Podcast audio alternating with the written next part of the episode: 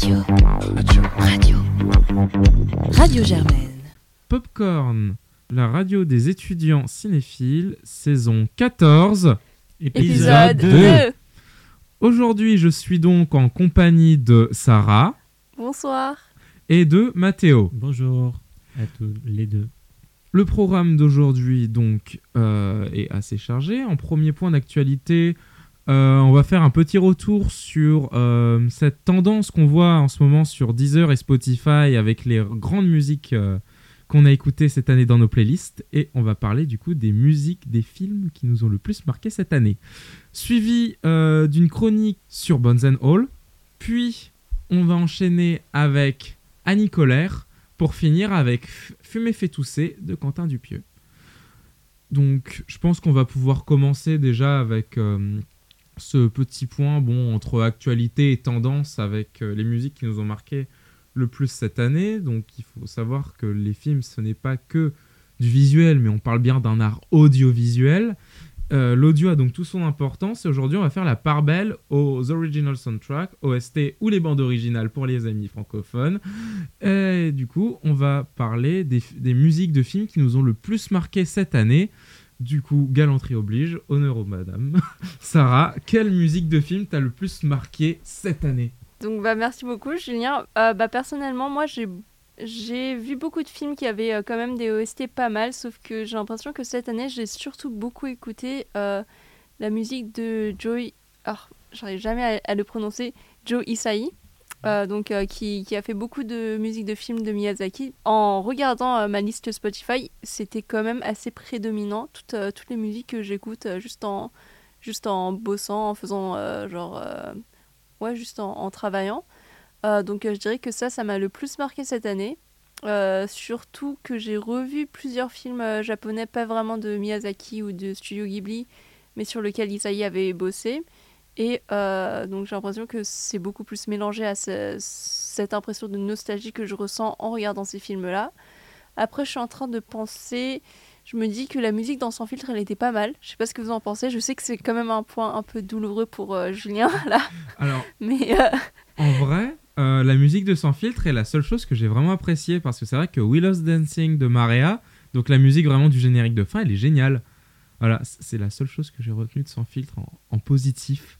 Eh, pour une fois que je parle en positif de Sans filtre, franchement, je pense que ça mérite une petite reconnaissance. Mais ouais, c'est vrai, elle était, elle était pas mal celle-ci. Avec euh, les notes un petit, justement, bah, vu que je suis fan de musique électro, franchement, je l'ai trouvé pas mal. Et d'ailleurs, bah, pour continuer un peu de parler de musique électro, moi j'avais beaucoup aimé la, bande- la bande originale de, des Crimes du Futur. Surtout du- d'une scène, je sais pas si vous avez tous les deux vu les Crimes du Futur? Non, moi je l'ai pas vu. Non, j'ai pas eu le temps de. Le- Alors, de- en fait, il y a une scène où justement dans, dans les Crimes du Futur, il y a toujours ces expériences sur le corps humain. Mm. Et t'as une scène où en fait, Cronenberg se fait un gros délire en se disant bon, on va coudre les yeux et la bouche d'un mec et on va lui mettre plein d'oreilles sur le corps. Et ensuite, on va foutre une musique électro et on va le regarder danser pendant 5 minutes. Enfin, peut-être pas 5 minutes, je crois que ça, ouais, la scène a duré 3, 3 minutes. Mais juste, enfin, cette scène, bon, tout, tout comme le film, hein, franchement, le film il m'obsède et, et j'y pense encore. Pour moi, c'est peut-être mon film préféré de 2022, hein, Les Crimes du Futur de Cronenberg. Mais juste cette musique-là, vraiment alliée avec la scène et l'ambiance autour, moi j'ai adoré. Bon, après aussi, vu que je suis un gros fanboy, j'avoue que la bande originale de One Piece Film Red, je me fais des kiffs dessus. voilà. C'est quand même la troisième musique que j'ai le plus écoutée cette année, New Genesis d'Ado, qui est la musique d'ouverture de One Piece Red, mais ça c'est pour le kiff.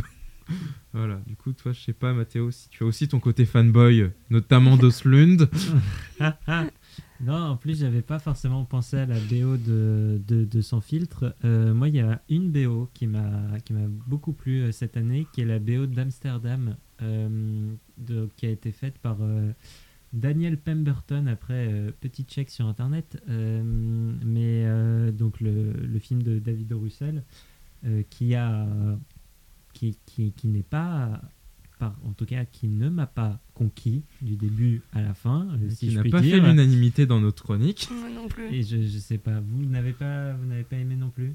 Enfin, moi j'ai trouvé Ouais. moyen, enfin j'ai trouvé divertissant, mais après sans plus, quoi. Voilà. Oui, et, et, euh, voilà, je, je- mais j'ai été complètement entraîné par cette BO et en fait, je sais pas, pour moi ce film, c'est, c'est- je, je comprends pas. C'est la, la pizza au chocolat ou, euh, ou je sais pas. En fait, c'est des acteurs géniaux qui font qui se donnent à fond pour des super compositions. Un réalisateur qui est quand même assez inventif, qui fait des choses et une musique top.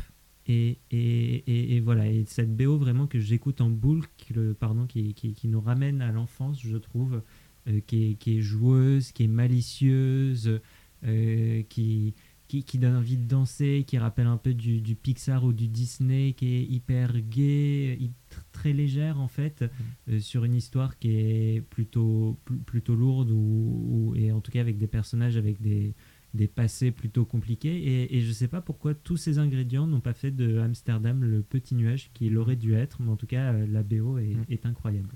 Par contre, ce qui est dingue, c'est que personne, aucun d'entre vous n'a parlé d'Ennio Morricone alors qu'il y a eu un gros truc sur Ennio Morricone. C'était avec le documentaire Ennio. Bon, après, moi, c'est pas le réalisateur qui me marque le plus parce que je regarde pas beaucoup de je regarde pas beaucoup de western, mais j'ai vu les films de Pier Paolo Pasolini. Il a fait les musiques quand même.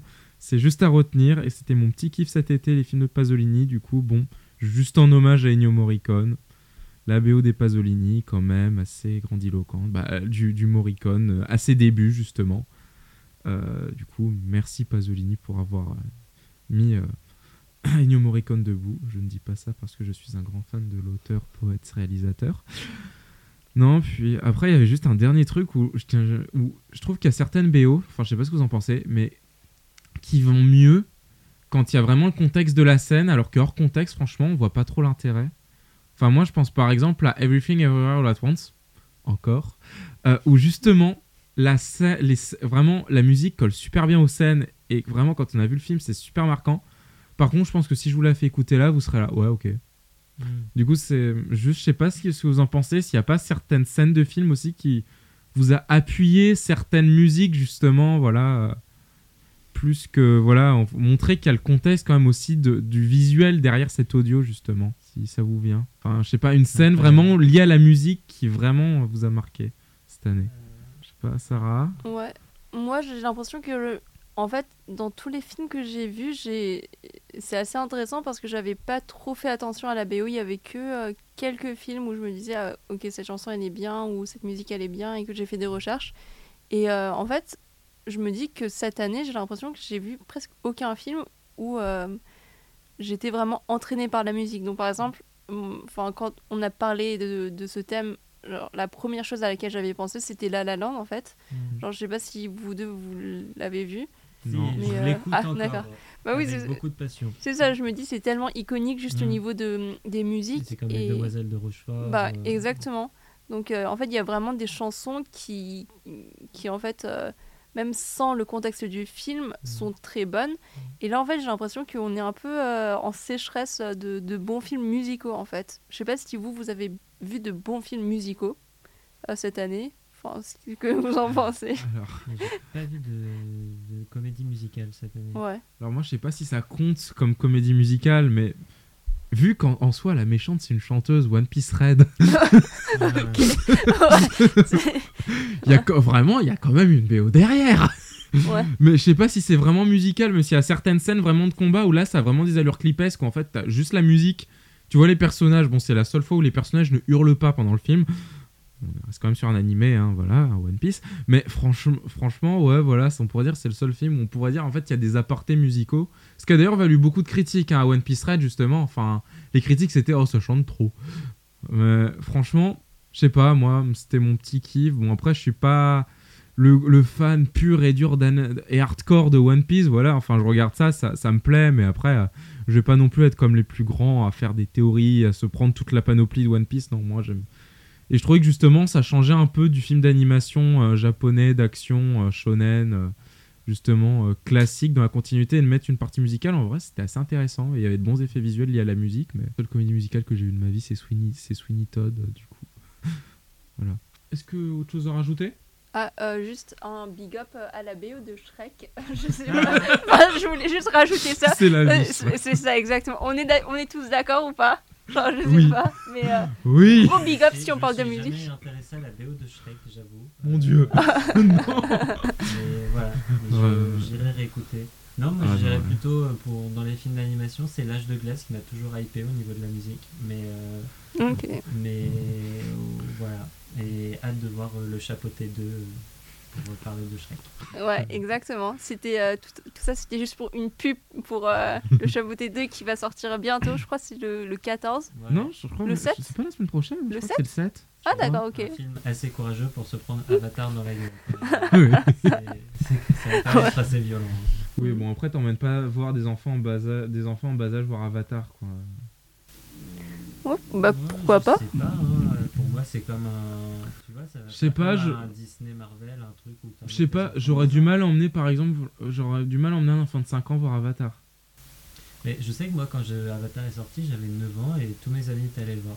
Ouais. Donc, euh, Ouais, ans, 9, je sais ans, pas, ça moi. commence, ouais, mais 5 ans, enfin, quand t'es encore maternelle, je sais pas. hein. En vrai, vu qu'il y a quand même euh, action, il y a de, il y a- ça parle de mort, je- enfin, je sais Mm. pas. Hmm. Bref. Ouais. Grand débat sur les euh, limites d'âge Ouais. au cinéma. Oh, faudrait qu'on se fasse ça un jour. Un débat sur les limites d'âge en disant est-ce que le CNC il fait encore un bon truc? Je pense qu'il y aurait moyen de parler. Oui, voilà. Ouais. Bref, du coup, en parlant de limite d'âge, on va commencer par un film interdit moins de 16 ans, tiens. Bones and All, le dernier film de Lucas Godagnino. You don't think I'm a bad person. All I think is that I love you. You look like the kind that's convinced himself he's got this under his thumb. But you pull on one little thread and I'm ready. My lord. Magnified, sanctified be thy holy name. Vilified, crucified in the human frame. You want it darker. We kill the flame.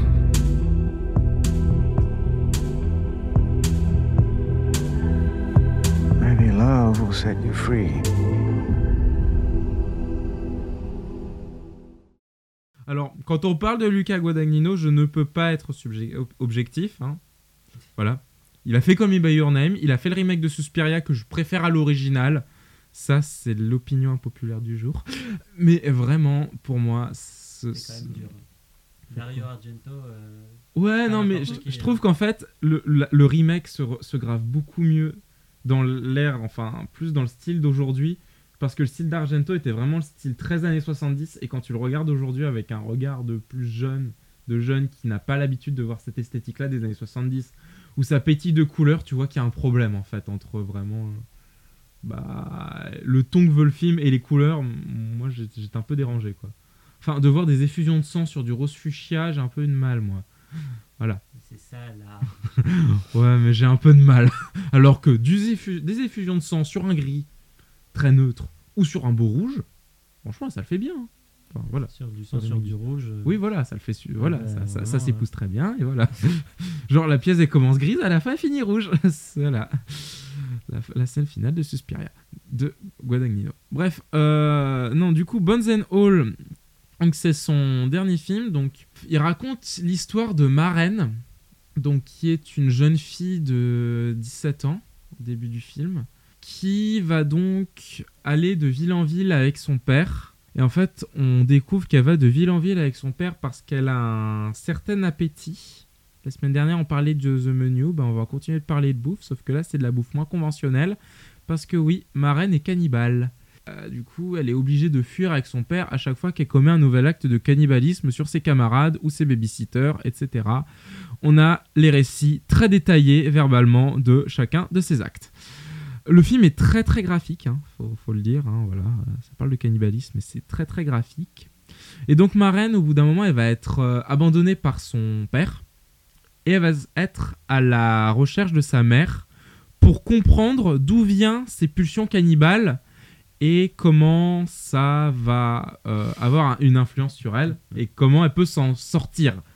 Essayer de vivre avec. Ça vient toujours de la mer quand même. hein. Ah oui, non, mais hein, on a un bon. Ouais, je- c'est ce que j'ai dit en fait, ça fait vraiment réchauffer parce que quand on voit Grave de Ducournau, ça venait également des parents, le cannibalisme. C'était héréditaire. Et ben là, on continue. du coup, voilà, et ça vient d'où? Souvent de la mer. Ouais, on a un petit peu de Freud aussi là qui, se pon- Ouais. qui pointe le bout de son nez. Bref. Et pendant sa vadrouille, elle va donc tomber sur Lee, joué par Timothée Chalamet. Et va donc y avoir une longue histoire d'amour, euh, justement, entre Maren et Lee. Est-ce que le can- est-ce que l'amour peut triompher face aux pulsions cannibales? C'est clairement la question qu'on se pose pendant tout le film. Waouh. Ok. C'est totalement méta, mais vraiment. C'est c'est- alors pour, pour moi, franchement, je tiens juste à dire que quand je suis allé voir le film, déjà j'ai eu un premier problème, c'est du il y avait deux personnes à côté de moi, on va dire, hein. qui bouffaient leur popcorn bruyamment et faisaient des putains de selfies pendant le film. Et ça parlait, ça parlait, ça parlait. Franchement, le film durait 2h15, elles ont, elles ont parlé pendant 2h10. faut choisir ses cinémas. Ouais, il faut, Faut, choisir. pas aller à UGC Léal. Alors moi, je suis pas allé à UGC Léal, j'ai- c'était à Gaumont-Parnasse. Ah non, il faut pas aller au Gaumont. C'est encore pire que UGC. Ouais, enfin bon, moi j'ai fait de mon, j'ai fait de mon mieux. Bref, enfin bon, en oubliant cet acte d'incivilité, euh, le film, disons que j'avais pris un paquet de M&M's pour commencer le film. Cinq minutes du film ont passé, j'ai rangé le paquet de M&M's, j'y ai pas touché. C'est, ce, film, j'ai vu beaucoup de films en body horror, mais ce film a réussi à me dégoûter. Parce qu'il est vraiment très graphique et ça, j'avoue que là, je commence à, enfin, je reconnais la, la patte de Guadagnino justement qu'il avait déjà utilisé pour Suspiria en faisant ces scènes assez gore, hein, c'est le cas de le dire, hein, quand on voit une femme se faire tordre dans tous les sens dans une salle de danse euh, dans Suspiria, c'était quand même déjà assez hardcore. Mais là, voir une fille se faire bouffer le doigt et tu vois toute la chair se détacher lentement et sûrement du doigt. wouhou. Bref, et ça c'était qu'à la troisième minute du film, pour montrer un peu le début. Les paysages sont très beaux. On retrouve aussi la partie Wow. de euh, Call Me By Your. Name. Mm. Voilà, sans transition, forcément, toujours Euh, on voit en fait tout un une idée artistique en fait mélanger le gore et l'artistique vraiment des prises de vue. Il y a vraiment une idée. Les personnages sont bien écrits. Franchement ouais les les bah ma, en fait Maren Ellie c'est assez glauque parce qu'en fait il va transformer le cannibalisme en faire quelque chose de déifié quelque chose de magnifique. Et en même temps ça va être vraiment horrible à voir et ça va être très dérangeant. Bah c'est un peu la même logique que Joker. On va se prendre de entre guillemets de compassion pour les personnages mais derrière ils font des actes atroces.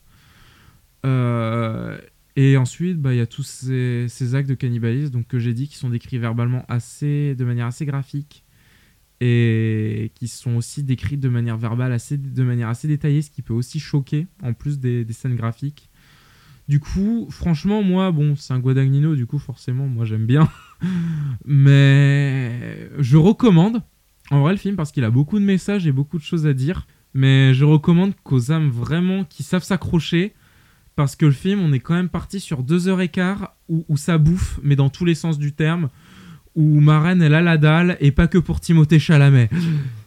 Et je parle, et là, voilà, la dalle dans le sens, au sens propre, là, pour une fois. Est-ce que vous avez des remarques à faire sur ce film? Est-ce que ça vous file envie, là, d'un coup, euh, de voir des cannibales, aussi qui parlent de se bouffer bones and all, justement, euh, même les os? Non, moi j'étais resté assez. euh, J'allais dire perméable, imperméable euh, à Call Me By Your Name, euh, qui, qui avait des qualités. hein. J'avais beaucoup aimé euh, le, le duo Armie Hammer, Ouais. Timothée Chalamet. D'ailleurs, photographie. Armie Hammer, c'est dommage qu'il ait pas postulé pour Bones and All. Effectivement, il aurait été plutôt pas mal.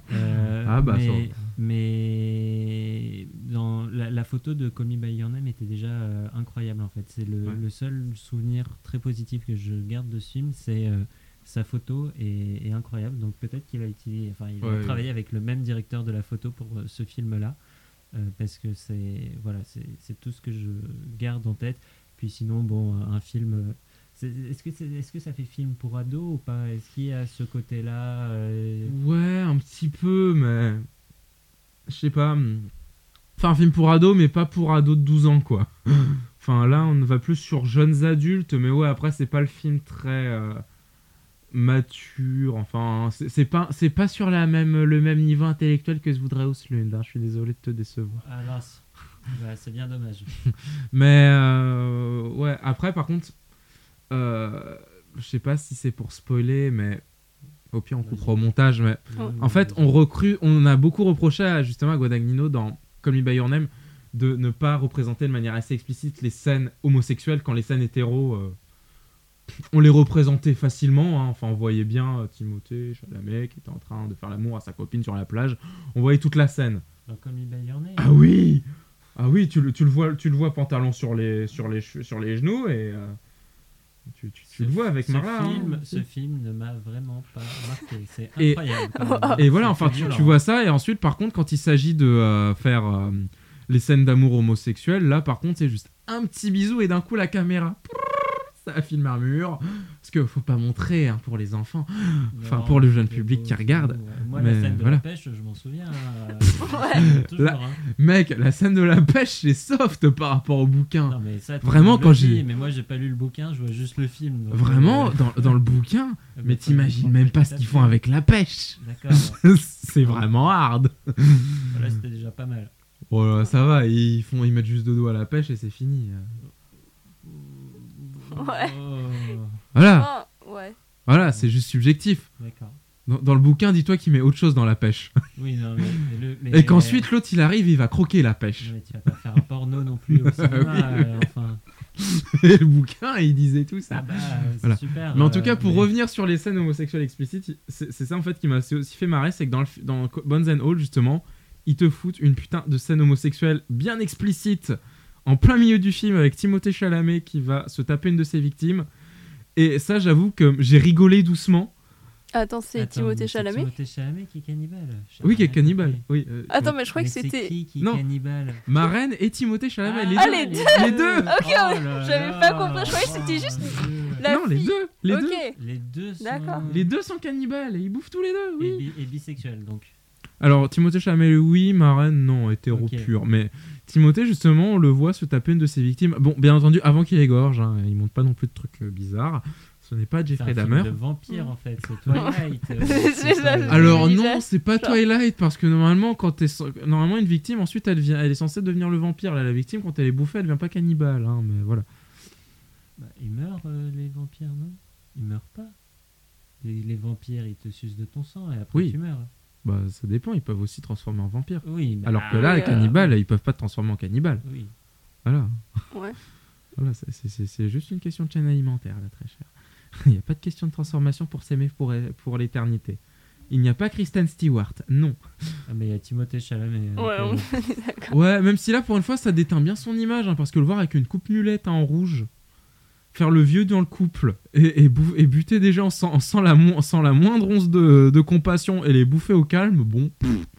Enfin, j'appelle pas ça un, un truc devant, un truc à la type Twilight, là. ben, Ah, il casse son image. hein. Si c'est ce genre de film qui retarde la sortie de Dune 2 en salle, euh, Oh c'est quand même euh, bien triste. Non, mais en vrai, il y y a pas mal de trucs. Enfin, faut, faut quand même le louer pour l'image derrière et le fait juste que, bah... Non, je rigole, Merde, bien sûr. Dagnino, mais voilà. aller au cinéma. Faut aller au cinéma. Faut aller le voir. Voilà. Bref, donc on va peut-être pouvoir enchaîner maintenant avec Annie Colère, bon, qui, a- qui est un peu plus soft déjà que dans le propos. Ouais, pas vraiment. Mmh. Ouais, enfin ça bouffe moins de gens quoi. Ouais. Ah d'accord. Eh ben, on va laisser Sarah nous en parler, ça a l'air d'être fortement intéressant. Noyé de bleu sous le ciel grec, un bateau, deux bateaux, trois bateaux s'en vont chantant. Griffant le ciel à coups de bec, un oiseau, deux oiseaux, trois oiseaux font du beau temps. Le but de notre action, c'est de dire haut et fort que les femmes avortent. Comment tu t'appelles? Annie, j'ai deux enfants, Est-ce que t'as déjà avorté? Une fois. C'était avec quoi? Des aiguilles à tricoter. Tu veux le garder, c'est ça? Jean-Marie dit que c'est pas possible. Jusque-là, c'est les hommes qui ont le pouvoir de décider de nous mettre enceintes ou non. Alors si c'est nous, les femmes, qui pouvons choisir, et c'est la révolution. Jamais elles retrouveront la solidarité qu'on partage, hein. toute cette tendresse. On peut pas s'occuper de toutes les femmes. Je vous rappelle qu'il y a quand même plus de 200 antennes du MLAC sur tout le territoire. Vous vous trompez de combat avec vos avortements, là On agit concrètement pour les femmes. Si c'est ça qui te fait problème. Il y a des millions de femmes en France et on est en train de discuter de savoir si on doit leur donner la liberté, l'autonomie de notre corps. Je veux que ma fille elle puisse avorter si elle a besoin. Les filles, elles ont besoin de moi. On est en train de gagner là. Tu te rends compte de ça? On n'a pas besoin de toi, nous. D'avorter. Ils vont être obligés de s'y coller et de la changer cette putain de loi.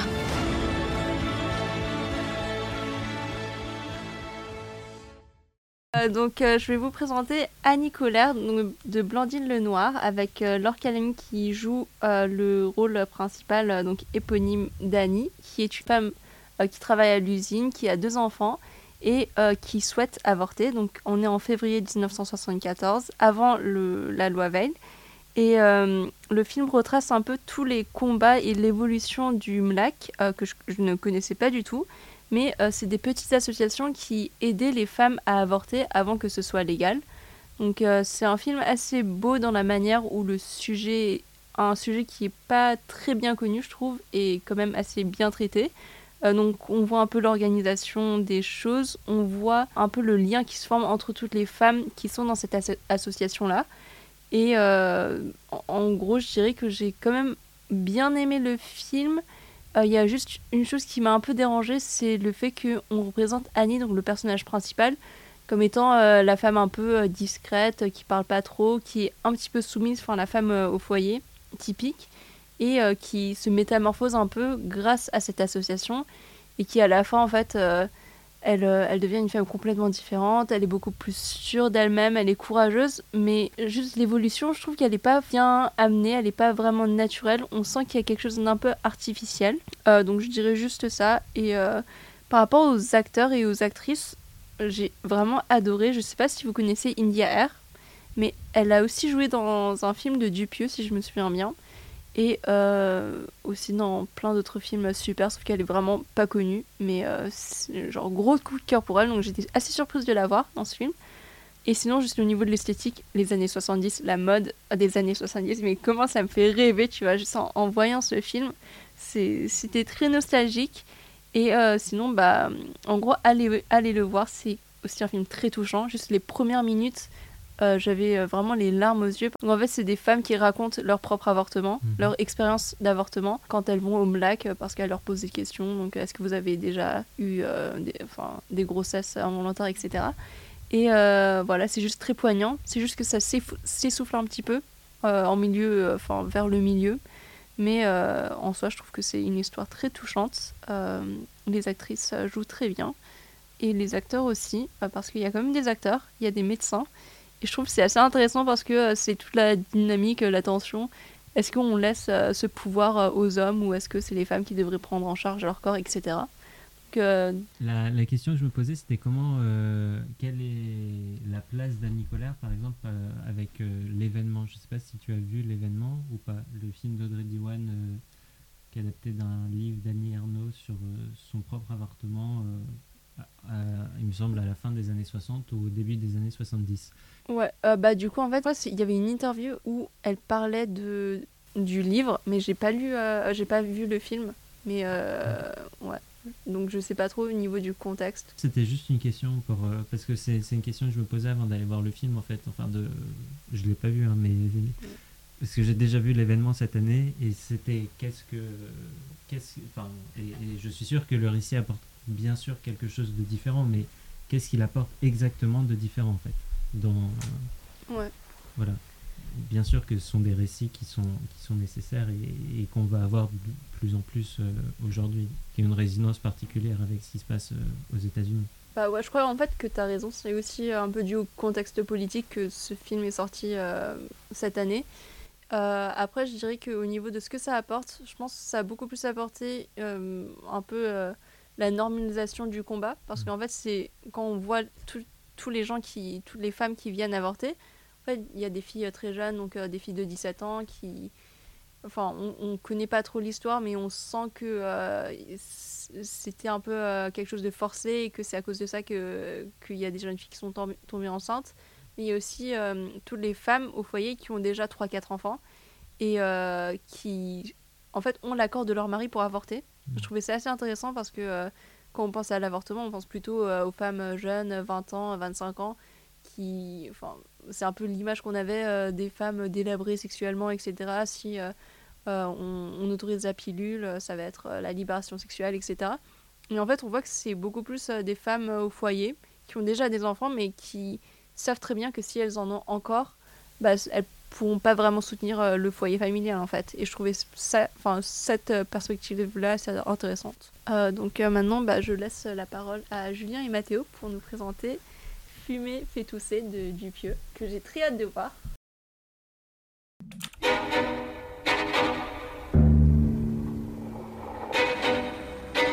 Il y a mon fils qui vous a reconnu et euh, vous croyez que c'est possible de faire une photo avec lui? On s'appelle état à force, mais en réalité, il faut que tu saches, on est tous contre la cigarette. Fumer, c'est nul. Ça fait tousser. Bonjour les tabac force. Bonjour, chef Didier. Bonjour, chef Didier. J'ai pris la décision de vous envoyer en retraite quelques jours. Une sorte de séminaire, j'imagine. C'est ça? Vous pouvez appeler ça comme vous voulez. Ok, d'accord, des vacances quoi.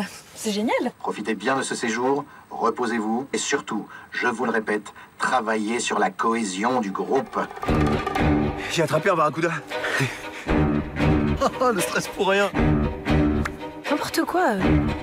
J'en sais rien T'es pas sérieuse. Faut que je dise à la caméra ça. J'arrête pas de penser, c'est fabuleux, j'adore faire ça. Ferme ta gueule C'est en étant soudés que vous pourrez sauver le monde. Bon, allez, qu'on en finisse. On y va. J'ai trouvé cette histoire très divertissante. Eh ben, Mathéo, je vais te laisser du coup nous présenter euh, Fumer fait tousser. D'accord, le meilleur pour la fin. Euh, alors, Fumer fait tousser, c'est un film réalisé par euh, Quentin Dupieux. C'est euh, l'histoire donc euh, de la Tabac Force. Ce sont cinq super-héros qui sont joués par des, des acteurs très connus hein. Anaïs de Moustier, euh, Gilles Lelouch, Vincent Lacoste, euh, Oulaya Amamra. Je dis une bêtise, j'écorche son nom, je suis désolé. Euh, et Jean-Pascal euh, Zadi. J'avais déjà dit Anaïs de Moustier. Puis euh, des guests, Alain Chabat, Blanche Gardin qui est incroyable, mais qui, mais vraiment, je crois que c'est son meilleur rôle jusqu'à aujourd'hui, en fait. C'était- la- le passage avec Blanche Gardin. vraiment fait et, et, et en fait de ce film alors donc pour, pour le raconter pardon je voilà je m'égare encore une fois. Non mais donc la Tabac Force en fait c'est ce groupe de super héros qui tue des méchants façon euh, Tortue Ninja ou euh, Ah non, Power Rangers, surtout, oui. voilà et, et qui et qui, qui tue de ouais j'ai j'ai une culture nulle hein, super héros et, euh, et donc il Qui tue utilise les pouvoirs de la de, nicotine. de la nicotine, tout ces- de l'ammoniac en fait, de, tout- des toute, la, de la toute la cigarette. merde en fait qu'il y a dans la cigarette pour donner euh, Un un, cancer. cancer, Et faire euh, exploser la tortue. et, et faire exploser voilà des, des tortues ou des, des, des, comment des cafards géants enfin bref voilà et la table à force en fait c'est un petit peu euh, qu'est-ce qui se passe chez les Avengers quand ils ont du temps libre en fait et qu'ils ont rien à foutre. Et, euh, et donc là bah, ils partent pour faire un petit peu de team building dans les bois. Alors dans une maison extrêmement moderne hein, euh, dans un Alors, c'est plus de- un bunker. dans un bunker voilà un bunker pas une maison mais tout n'empêche un peu un peu moderne euh, en tout cas avec certaines particularités à, à l'intérieur et ils euh, doivent répondre euh, aux ordres de leur chef euh, donc qui est un, un rat euh, joué Qui par bave. un rat qui bave joué par Alain Chabat mais c'est un vrai rat ou? Non, non, non, non, c'est dire- une peluche, c'est genre une mapette. Voilà. Les mapettes. Chef Didier D'accord. Voilà, chef Didier, oui. Oui, une C'est référence vraiment- cachée ok. à la filmographie d'Alain Chabat, au meilleur de la filmographie d'Alain Chabat. Euh, et alors, ce film, en fait, est complètement absurde, parce que donc Oui. la Tabac Force va se retrouver euh, ensemble dans les bois, à côté de leur bunker, et pour faire passer le temps, euh, entre autres euh, péripéties, ils vont se raconter des histoires. Des histoires dans lesquelles on va être complètement projeté. Donc il y a trois histoires, mais en fait il y en a deux principales. Donc moi, en fait, je n'ai retenu de ce film, je pense, c'est pour ça que je dis c'est excellent pour moi de, de comédie, de justesse. Déjà, en fait, c'est complètement absurde, ça t'emmène toujours plus loin, c'est extrêmement créatif. euh, c'est en fait, j'adore ça, ce, genre de film qui qui dit simplement que l'existence, au final, n'a n'a pas beaucoup de sens euh, et, et qui, qui, qui, qui, nous donne envie de, croire en la vie et de faire des absurdités. Et, parce que la, la vie est absurde, le quotidien est absurde. En tout cas, il rend le quotidien de ces personnages complètement absurde. Euh, et, alors, bon, je rebondirai sur ce que tu diras, euh, Julien, mais euh, simplement le, passage avec Blanche Gardin vraiment, je, je me suis, j'ai eu une crise de fou rire au, au cinéma que je n'ai pas eu depuis quelques années, où j'avais vraiment les larmes aux yeux, parce que ça, c'est d'un débile, absurde, jouissif, incroyable. Vraiment, moi j'ai été scotché, j'étais bluffé par ça, et j'ai été complètement entraîné par, euh, par son film à partir de là, et ça m'a pas lâché. Et évidemment, ça commence avec euh, la chanson Dieu est un fumeur de euh, Gitane, euh, chantée par Serge Gainsbourg et Catherine Deneuve. Et, et c'est juste parfait en fait. Alors pour moi. C'est un fumeur de alors- Havane, pardon, pas de gitane. Oui, c'est bizarre, sinon. Est un fumeur de Havane. Non, franchement, bon, après, tu, tu parles de scènes absurdes. Enfin, venant de moi qui ai regardé deux fois Everything Everywhere All At Once et ayant vu des scènes de combat avec des plugs anal, je crois que niveau absurdité, j'ai atteint le summum. moi. Franchement, moi, j'avoue que. Enfin. Faut dire que c'est très phallique ici aussi. hein. Oui. Vraiment, il y a, y a du phallus dans tous les sens. hein. Non, mais mais- c'est vrai. Dans- c'est vrai. dans- dans quoi Dans Dans- Fumer fait Ah oui. tousser. Oui. C'est quand même extrêmement Oui. phallique. Ah oui, oui. Le film, enfin, c'est vraiment, c'est des, des fois, c'est un humour pipi caca euh, prout euh, sexe, mais qui juste sans le dire et juste en le montrant par la force de l'image. Oui, oui, il y a comme le casque à penser en forme de tampon géant, quoi. Exactement, voilà. voilà. Le... euh, Non, mais justement, en fait, moi, ce que je trouvais dommage, en fait, avec ce film, c'est que je voyais pas trop l'intérêt du film. Enfin, je le trouvais trop absurde. Après, on m'a dit c'est le style de Quentin Dupieux. En fait, moi, j'adhère pas au style de Dupieux. Voilà. Juste. euh. J'ai vraiment regardé Fumer fait tousser pour comprendre pourquoi on parlait autant de Quentin Dupieux. Et bah, je cherche toujours à savoir pourquoi. Ce film, je trouve vide de contexte pour vraiment. euh, Enfin, vraiment, j'ai eu du mal à me mettre dedans. Il y a juste deux moments où là, j'ai vraiment réussi à me mettre dedans. C'est le moment des deux grosses histoires. Du coup, le casque à penser et l'histoire avec Blanche Gardin. Alors, le casque à penser m'a quand même fait incroyablement rire déjà. Oui, c'était déjà Juste toutes les remarques Ouais. vraiment mauvaises, je- j'en pleurais de rire. Mais vraiment, c'est vrai que le truc avec Blanche Gardin, enfin, tu te dis, ah ouais, là quand même. C'est complètement con. Là, oui, c'est Ah, complètement con. Mais... Enfin, là, on voit bien l'humour cringe de Blanche Gardin aussi, quoi, en même temps. Ah, mais. Blanche Gardin est parfaite pour c'est- Ah non, mais elle est parfaite pour ce, pour ce rôle-là. pour ce rôle. Voilà, là, c'était. Une autre actrice, elle avait un tempo Voilà. Et excellent, parfait Voilà. pour ça. Voilà, il y a juste deux trois scènes, voilà. En fait, je trouve que voilà, les scènes les plus chiantes, c'est les scènes où on voit la tabac force. Juste, des fois, ça m'ennuyait au plus haut point. Non, c'est rigolo aussi. Enfin, juste, que des fois, il y avait des rires, mais c'était des rires un peu gênés parce que, bah, ouais. Enfin, voilà. Enfin, il y a deux, trois scènes. Bon, les seules scènes vraiment où ça me fait marrer avec la tabac force, c'était le brochet qui parle et la supérette frigo parce qu'il fallait quand même penser la supérette frigo. Mais après, franchement, enfin, je sais pas, je trouve que des fois, le rythme était cassé d'un coup et tu te disais, ouais, ouais, enfin, ouais. Enfin, pas convaincu du tout. Du coup, moi, euh, c'est un ouais, ok. C'est plutôt ça que je retiendrai du film, c'est ouais, ok. Non, allez-y. Il y a des moments où c'est drôle, mais voilà, il y a d'autres moments où ouais, enfin, ok, enfin, vous pouviez pas faire autre chose ou voilà, c'est- c'était mon impression pendant tout le film. Ah, mais moi, ce que j'aime dans tout ça, en fait, c'est la, liberté totale de, de Quentin Dupieux. C'est, il, il fait des choses qu'on ne voit pas aujourd'hui, parce qu'aujourd'hui, je pense, tu fais ça, tu un producteur derrière qui va te dire Ah, mais attends, il faut pas, comment tu dépenses mon argent, qu'est-ce que tu fais? Là, il a quand même quartier libre, tous les dialogues sont pas incroyables, mais il y va quand même. Euh, les effets spéciaux, c'est fait exprès qu'il y ait ce, ce côté hyper euh, artisanal et tout. Ah oui, le côté Et- artisanal, ça a été bon, et- mais- et, et tout, tout ce qui est, qui est assumé, qui peut être, euh, qui, qui à mon avis peut faire peur. Enfin, c'est là on, en fait, on, on, on a des produits qui sont tellement stéréotypés, tellement classiques que ça fait du bien de voir quelque chose qui est libre du début à la fin.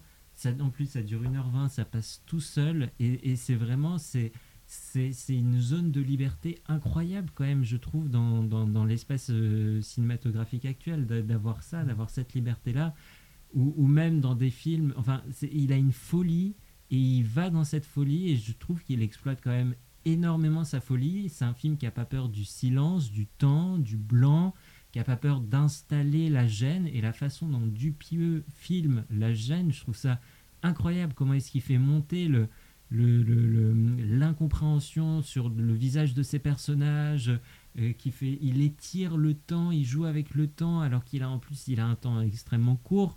Enfin, je, je trouve qu'il prend tellement de liberté que ce, film, il est libre en fait. Il, te, il te crie ça à la figure. C'est, on peut encore être libre aujourd'hui au cinéma et faire des produits qui sont pas conventionnés, euh, qui, qui sont pas, qui, qui ne rentrent pas dans des normes, qui sont pas normés plutôt. Et, et, et en plus avec un casting des acteurs qui s'amusent quand on entend la voix de même la voix, juste la voix de Chabat, on, on sent qu'il s'amuse, on sent qu'il qu'il kiffe sa race d'être là, juste pour faire une voix et, et, et encore une fois vraiment Blanche Gardin. Mais Blanche Ouais. Gardin, si j'avais que deux mots, c'est Blanche Gardin. Bravo. Ok, euh, bon bah moi j'ai quand même hâte de le voir, euh, même si euh, Julien a l'air pas très convaincu. Perso, moi je trouve que tous les films de Dupieux, enfin, ils, ils sont un petit peu décousus, c'est la seule critique que je donnerais, mais vraiment, bah, je suis d'accord avec Mathéo, je trouve que c'est un peu cette, c'est une autre conception du cinéma en fait. Il n'y a pas vraiment besoin d'avoir des réflexions tellement philosophiques ou avoir un message politique, politisé et tout. Euh, je trouve que les films de Dupieux, c'est ça en fait qui les rend attractifs. Ils sont pas trop non plus genre super commerci- com- commerciaux, genre euh, pour euh, plaire euh, au public ou au spectacle, aux spectateurs. Mais euh, vraiment, enfin, t'as l'impression que il, il se fait vraiment un kiff quand il, il- il met juste toutes ses idées, genre euh, ses idées un peu éclatées, il les met dans un film euh, et c'est ça que j'aime bien. À moins que quelqu'un ait une dernière chose à rajouter sur ce film, on va pouvoir passer au coup de cœur ou coup de gueule. Et si, je voudrais dire quelque chose. Blanche Gardin. D'accord, on a compris. Blanche Gardin. Du Blanche coup, Gardin. Du coup, on va pouvoir passer au coup de cœur ou coup de gueule. Euh, du coup, bah, on va commencer avec euh, le coup de cœur ou coup de gueule de Sarah. Ouais, euh, donc moi, mon coup de cœur de cette semaine, c'est euh, le reboot de Wednesday, enfin de Wednesday Ah, Adams. oui. Euh, donc en fait, je l'ai pas encore vu. Apparemment, il est pas mal, euh, mais ça m'a juste donné envie de revoir euh, The Adams Family Values, enfin les, les films euh, OG que, que j'adore en fait. Euh, Il y a aussi euh, celui sur euh, Thanksgiving, etc. Enfin, je, je les adore tous. Donc je, je me les suis revus. Et j'ai vu la bande-annonce de Wednesday, donc le, le nouveau. Et je me dis, je, je suis pas encore sûre. Je sais pas Franchement, j'ai le- commencé la série, elle est pas Ouais, mal. D'accord. Parce que j'ai vu la bande-annonce, j'étais pas vraiment sûre, tu vois. je- juste au niveau de la qualité, si ce serait égal et tout. Je trouve que c'est. Non, franchement, ça va, c'est intéressant, vraiment. Bah là, on voit bien Burton, et justement, l'intrigue est vraiment prenante, du coup, non, c'est agréable. Je. Je trouvais que ça faisait un peu, euh, un peu adolescent, tu vois. Mm. C'est beaucoup plus pour les jeunes. Ouais, ça fait plus Mais, euh, jeune, mais en vrai, bon, ça se laisse bien regarder quand même. D'accord. Bon, bah, à regarder euh, pour euh, tous nos auditeurs et auditrices. Euh, Et aussi re-regarder tous, les, tous les films des Adams Family. Ça a forgé ma jeunesse, je pense. Donc, allez regarder. Même euh, les, les plus anciens, ils sont vraiment incroyables. Morticia, c'est vraiment ma girl crush euh, ultime. Donc, euh, voilà. Foncez, euh, les voir tous. Je crois qu'il y en a sur YouTube. Enfin, je sais pas si c'est illégal ou pas, mais juste au cas où. Voilà. Bon, bah allez, Math- Mathéo qui a l'air de bien d'y aller en chantant, on va lui donner euh, Non, le micro pour vas-y, coup de cœur. T'es sûr oui, je t'en prie. Non, parce que j'ai peur que si je te demande ton coup de cœur, tu vas juste me redire Blanche Gardin. Du coup, c'est vrai qu'on va essayer de rajouter un truc. non, euh, du coup, pour moi, vraiment, le coup de cœur de, euh, de cette semaine, enfin, c'est pas, enfin, c'est un coup de cœur, mais en même temps, un peu pour penser, en fait, à vous, plutôt transposer le cinéma sur d'autres, sur d'autres idées. Et j'ai juste envie de reparler du cinéma, en fait, euh, dans les jeux vidéo. Parce que j'ai terminé le jeu vidéo Bayonetta 3 et genre les cinématiques sont toujours vraiment oufissimes et je trouve qu'il y a de meilleure qualité en fait dans tous les jeux vidéo en ce qui concerne les cinématiques et je voulais juste en parler parce que voilà quoi ça ça fait du bien en fait de, voir en fait que le jeu vidéo arrive à s'inspirer de plein d'arts et que le cinéma a aussi sa part belle. Et aussi en même temps de rebondir sur une autre hype que je suis en train de me faire parce que étant un grand gamer j'ai vu la bande-annonce du film Mario Bros. par illumination et juste pour une fois on va peut-être enfin réussir à avoir un vrai film inspiré d'un jeu vidéo qui a l'air pas mal du tout.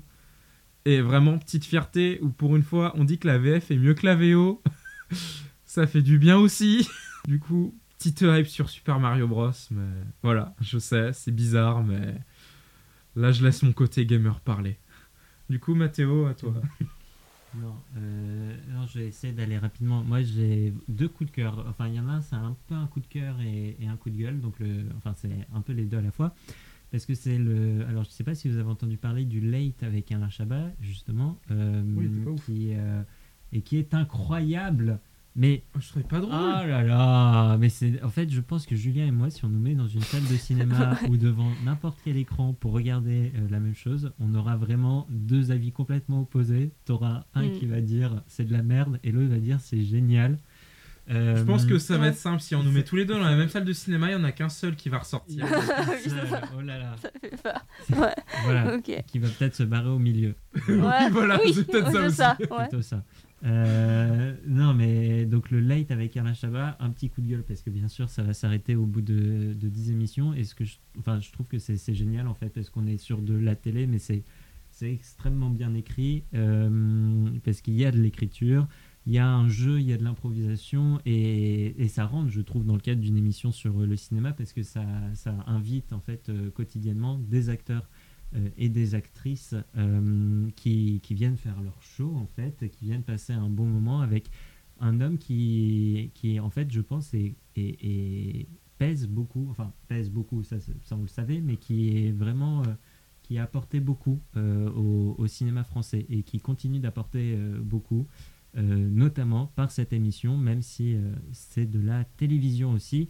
Et voilà, et le, le deuxième coup de cœur, euh, c'est Blanche Gardin euh, dans Ciné et Tousser. Voilà, ça c'est le deuxième coup de cœur. voilà, bon, du coup, euh, si on doit retenir une chose de cette émission, c'est Blanche Gardin, visiblement, vu comment on l'a appuyé dessus. Blanche et, euh, Gardin. et que le Blanche cannibalisme peut faire un sujet de film assez intéressant qui peut créer beaucoup de débats. voilà, et assez dégueulasse. Et euh, du coup, juste, euh, est-ce que vous voulez rajouter un petit mot pour la fin?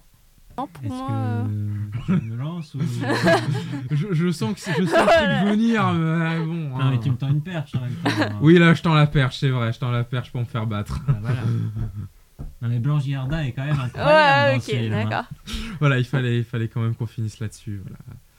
Du coup, bah, en tout cas, je remercie chaleureusement Sarah et Mathéo pour leur participation à l'émission de ce soir. Merci à toi. Merci. Et donc, bah, on dit sûrement à la semaine prochaine à nos auditeurs et auditrices et euh, continuez d'écouter nos émissions sur les ondes.